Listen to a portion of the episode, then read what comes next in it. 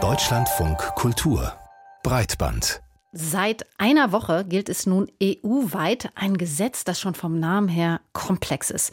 Ein Gesetz, das die digitalen Dienste regelt, also auf Deutsch das digitale Dienstegesetz. Oder so die auch geläufige internationale Bezeichnung, die wir jetzt hier im kommenden verwenden werden, der sogenannte Digital Services Act, kurz DSA.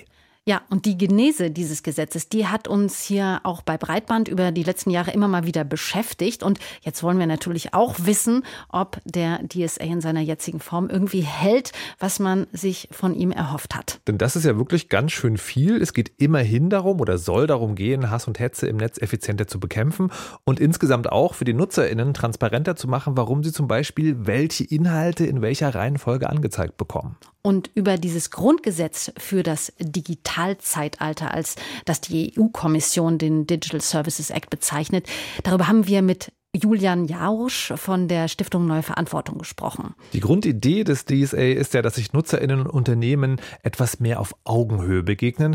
Stellt sich natürlich die Frage, was hat sich denn nun seit der letzten Woche ganz konkret geändert? Jetzt haben sich so ein paar Dinge offensichtlich geändert und ein paar vielleicht auch eher hinter den Kulissen und äh, vieles von denen sind auch eher Ankündigungen noch, Ankündigungen noch der, der Unternehmen. Also zum Beispiel haben einige der großen Plattformen angekündigt, dass es äh, möglich sein soll, die personalisierten algorithmischen äh, Systeme, die zum Beispiel in den Feeds von Instagram, TikTok, äh, Facebook sind, dass man die ausstellen kann, dass man also nicht mehr äh, auf seinem eigenen Verhalten basierend ähm, Inhalte vorgeschlagen bekommt. Oder es soll zum Beispiel öffentliche Datenbanken geben, wo man einsehen kann, welche Werbung auf den Plattformen ausgespielt wurde. Da muss ich aber wirklich noch zeigen, inwiefern diese Ankündigungen tatsächlich auch in der Praxis funktionieren. Also ganz konkret, funktionieren diese Werbedatenbanken? Ist es einfach für die Menschen, die das möchten, äh, diese personalisierten Empfehlungssysteme auch auszustellen. Es ist einfach für die Leute rauszufinden, was denn jetzt ihre Beschwerdewege oder ihre Kontaktstellen bei den Plattformen sind. Also da ist, glaube ich, wirklich die, die große Frage, ähm, inwiefern diese Ankündigungen und die, die ersten Umsetzungen in der Praxis wirklich für die Nutzenden hilfreich sind. Und was kann man jetzt schon in der Praxis, in der Anwendung konkret sehen? Ist da irgendetwas, wo sich das bemerkbar macht? Ja, also eine Sache, wo sich das bemerkbar macht, sind tatsächlich diese Empfehlungssysteme. Das war eine Ankündigung, die viele der großen Plattformen gemacht haben, dass man die jetzt ausstellen kann. Einige Plattformen haben das auch schon vor dem DSA gemacht und haben den DSA jetzt einfach nochmal genutzt, um das auch ähm, öffentlicher darzustellen. Aber das ist tatsächlich eine konkrete Änderung, die für die Nutzenden sichtbar ist. Es gibt aber auch eine, ja, einen ziemlich großen Meilenstein, der vielleicht nicht so sichtbar ist. Und das ist, dass die Plattformen intern äh, sogenannte Risikoberichte erstellen müssen. Das heißt, Plattformen sind jetzt verpflichtet, sich intern damit auseinanderzusetzen, welche Risiken hat meine sehr große Plattform, zum Beispiel auf die Grundrechte, was Antidiskriminierung, was Eingriffe in die Privatsphäre ähm, angeht. Das ist eine Verpflichtung, die der DSA vorsieht. Davon kriegen nutzen sie vielleicht im Alltag gar nichts mit, aber für die im Hintergrund ist das schon eine ziemlich große Änderung, dass sowas jetzt verpflichtend ist für die Plattform. Ziemlich große Änderung, aber man könnte sagen, für die NutzerInnen fast so ein bisschen unsichtbar. Das war ja ganz anders, als die Datenschutzgrundverordnung in Kraft tritt, weil seitdem haben wir diese fantastischen, riesigen Cookie-Banner. Alle haben gewusst, okay, hier hat sich was geändert. Die DSA-Funktionen, die Gegend wurde ja still und langsam hinzugefügt, führen vielleicht sogar dazu, dass das äh, Cookie-Banner verschwindet. Aber ist irgendwie geregelt oder gibt es Ideen dafür, dass Menschen überhaupt erfahren können, dass sie jetzt mehr Rechte haben, wenn das alles so versteckt ist? Das wäre sehr sinnvoll, wenn es ähm, ja so eine Art Aufklärungskampagne oder Aufklärungskampagnen gäbe für Nutzende, dass Plattformen vernünftig darüber ähm, informieren, äh, was Nutzende jetzt für Rechte haben oder was sich ändert, aber auch, dass vielleicht die Behörden selbst oder die Europäische Kommission oder auch Universitäten oder zivilgesellschaftliche Organisationen Nutzende darauf aufmerksam machen, hey, ähm, es ist jetzt möglich, nicht mehr algorithmische Empfehlungssysteme zu sehen. Es ist jetzt möglich, ein internes Beschwerdesystem bei den Plattformen zu nutzen. Du hast jetzt das Recht, äh, dich irgendwie von äh, gegenüber irreführenden Designpraktiken äh, gegenüber den Plattformen zu wehren. Also das wäre schon sinnvoll, wenn es da wirklich Informationen und Beratung gäbe für die Nutzenden. Das ist aber momentan noch nicht der Fall. Es gibt Pressemitteilungen, es gibt einige User Guidelines äh, sozusagen von Organisationen, sowohl aus der Zivilgesellschaft als auch von der Kommission selbst. Und das halte ich für alles, äh, für, für sehr gute erste Schritte. Ich denke aber schon, dass gerade weil der, der DSA ja etwas ähm, zeitversetzt und nach und nach in Kraft tritt, dass es sehr wichtig ist, da dran zu bleiben und einfach die Leute auch in den kommenden Monaten und im, im nächsten Jahr darüber zu informieren, was der DSA ähm, alles ändert.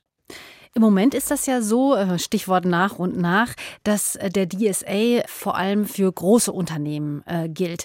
Die kleineren Unternehmen, die sollen erst später peu à peu so folgen. Können Sie mal äh, beschreiben, wie groß im Moment von der EU definiert wird?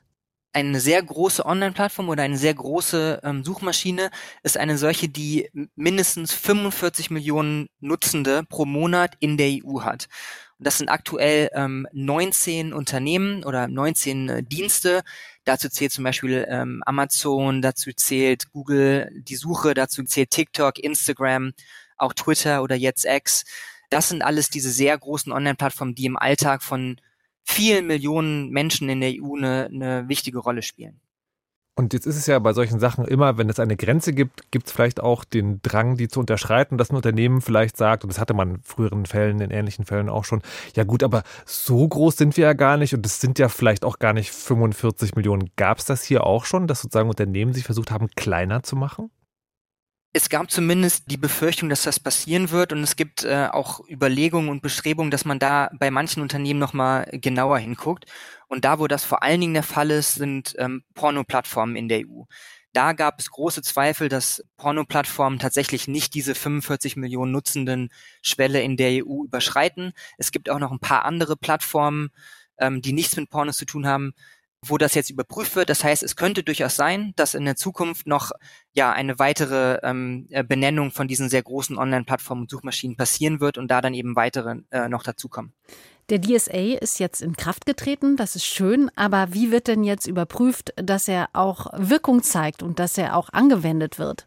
Das ist die ganz große Frage, denn ähm, auch wenn man davon ausgeht, dass, äh, dass im DSA auf dem Papier ähm, einige gute Regeln stehen, das bringt ja nichts, wenn die in der Praxis nicht gut umgesetzt werden. Und deshalb ist es ganz wichtig, dass jetzt sowohl in der Europäischen Kommission ähm, als auch in den Mitgliedstaaten der EU daran gearbeitet wird, eine starke, technisch gut aufgestellte, kluge Aufsicht aufzubauen, Dazu zählt es, dass eben Leute in der Aufsicht arbeiten, die sich mit Plattformen auskennen, die sich auch mit Plattformrisiken auskennen, dass es technische Expertise gibt, dass die Infrastruktur, die Ressourcen dafür da sind, um den Plattformen auch wirklich auf die Finger zu schauen, um, um zu gucken, äh, dass die Regeln auch eingehalten werden. Aber wenn wir jetzt mal davon ausgehen, dass der DSA so funktioniert, wie er gedacht ist und jetzt auch in Kraft getreten ist, was droht den Unternehmen, die den DSA nicht befolgen oder die dagegen verstoßen? In der allerletzten Konsequenz drohen bei DSA-Verstößen äh, Strafen, also Bußgelder, finanzielle Strafen. Bis es soweit ist, werden aber andere Maßnahmen versucht umzusetzen. Also Ziel des DSA ist es ja, dass für die Nutzenden das Online-Umfeld sicher und transparent ist. Und bis man da hinkommt, muss man nicht unbedingt eine Strafe ähm, verhängen, sondern es geht in der DSA-Umsetzung auch darum, Änderungen bei den Plattformen zu erwirken. Das heißt, um ein konkretes Beispiel zu nennen, wenn eben ein Beschwerdeweg, der eigentlich bei der Plattform eingerichtet sein soll und einfach für die Nutzenden zu finden sein soll. Wenn der eben nicht einfach zu finden sein soll, dann geht es erstmal darum, in einem äh, Maßnahmen- oder Aktionsplan dafür zu sorgen, dass innerhalb einer bestimmten Frist die Plattform das umsetzt. Und erst wenn das nicht passiert und erst wenn dann einige weitere Schritte auch nicht passieren, dann kann es zu Strafzahlungen kommen. Noch eine kurze Nachfrage zu den Strafen, die es letztlich geben kann. Der Maximalwert, den es da geben kann, ist der so, dass man sagen würde, das ist schon empfindlich oder ist das eher so, das bezahlen so Unternehmen aus der Portokasse? Die ganz Großen können das sicherlich äh, irgendwie gut abschreiben, aber ich würde schon sagen, dass das empfindlich ist. Also wenn ich das jetzt richtig im Kopf habe, sind das für die sehr Großen, sind das sechs Prozent des Jahres, des weltweiten Jahresumsatzes. Das dürfte ungefähr auch dem entsprechen, was bei der DSGVO, äh, bei der Datenschutzgrundverordnung drinsteht. Das halte ich schon für einen Anreiz, nicht dagegen zu verstoßen. Und können Sie noch mal beschreiben, wer und wie das dann durchgesetzt wird? Also wer das alles äh, tatsächlich in Form von einer Institution oder von Personen dann durchsetzt auf EU und auch auf nationaler Ebene? Auf der EU-Ebene ist es die Europäische Kommission, die sich für die sehr großen Online-Plattformen und Suchmaschinen äh, zuständig zeigt. Also das sind diese 19 Plattformen, die TikToks und Amazon und YouTubes dieser Welt. Dort wird bei der Europäischen Kommission gerade eine extra Abteilung aufgebaut. Es wird ein eigenes Forschungszentrum errichtet, um eben mögliche Verstöße ahnden zu können und auch dagegen vorgehen zu können. Für die, die nicht sehr groß sind, also unter 45 Millionen äh, Nutzende pro Monat in der EU haben, da sind jeweils die Mitgliedstaaten zuständig. Und in Deutschland ist es so, dass, dass dazu gerade ein Gesetzentwurf vorgelegt wurde, wo diese Behörde bestimmt wird, wo ähm, die DSA-Durchsetzung hauptsächlich laufen soll. Und da wird sich in den kommenden Monaten im, im weiteren äh, Verfahren im Parlament, im Bundestag zeigen, wie das genau in Deutschland aufgestellt wird. Apropos deutsche Gesetzgebung, es ist ja sozusagen, wenn EU-Recht umgesetzt wird in nationalem Recht, gibt es immer auch so ein bisschen Spielraum. Ist schon absehbar, ob sich das in Deutschland noch in irgendeine Richtung bewegt oder wird das sozusagen einfach der DSA 1 zu 1?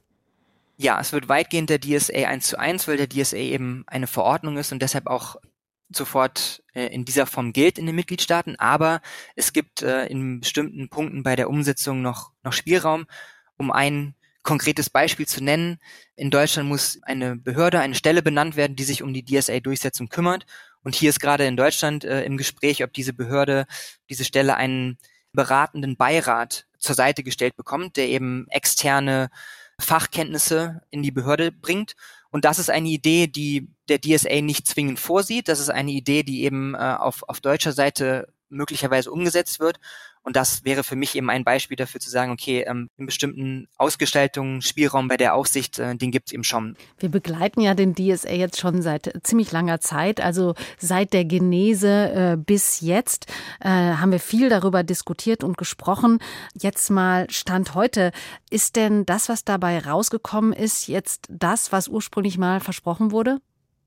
Die Erwartungshaltung, die teilweise geschürt wurde, die, die auch manchmal in, ja, von der Kommission oder auch in Medien kam, dass, dass damit jetzt irgendwie das, das EU-Gesetz gegen jegliche Plattform Fehlverhalten und Hate Speech und Desinformation ist. Ich glaube, diese Erwartungshaltung, ähm, die würde ich nicht ganz teilen. Ich sehe den DSA eher als ein Rahmenregelwerk, der Plattform vorgibt, äh, bestimmte Transparenz und, und Rechenschaftspflichten einzuhalten. Und vor dieser Erwartung finde ich schon, dass das, was am Anfang besprochen wurde oder was, was im Raum stand, äh, was, was zur Diskussion stand, dass das weitgehend schon umgesetzt wurde. Aber nochmal, die ganz große Frage ist, ist finde ich gar nicht so, ist, ist das, was jetzt dabei rausgekommen ist, ist das, was wir am Anfang besprochen haben, sondern wie wird es umgesetzt? Die große Frage ist wirklich, die, kann die Durchsetzung gelingen und was können wir aus der Durchsetzung lernen? Ähm, wenn das gut klappt, in den nächsten ein, zwei, drei Jahren, super, dann ist ja, dann ist es ja okay. Wenn das nicht klappt, ist es aber auch, glaube ich, ganz wichtig zu sagen, okay, hier muss eine Evaluierung des, des DSA stattfinden und hier müssen wir nochmal gucken, passen die Regeln, passt die Benennung dieser sehr großen Online-Plattformen, äh, müssen wir auf neue Trends reagieren, muss die Aufsicht vielleicht umgestellt werden. Das ist für mich jetzt die wichtige Frage zu gucken, ähm, wie die Durchsetzung gelingen kann. Da wird man mit einer finalen Einschätzung, was das Gesetz so taugt, also noch ein bisschen warten müssen. Julian Jausch von der Stiftung Neue Verantwortung war das zum DSA Stand heute.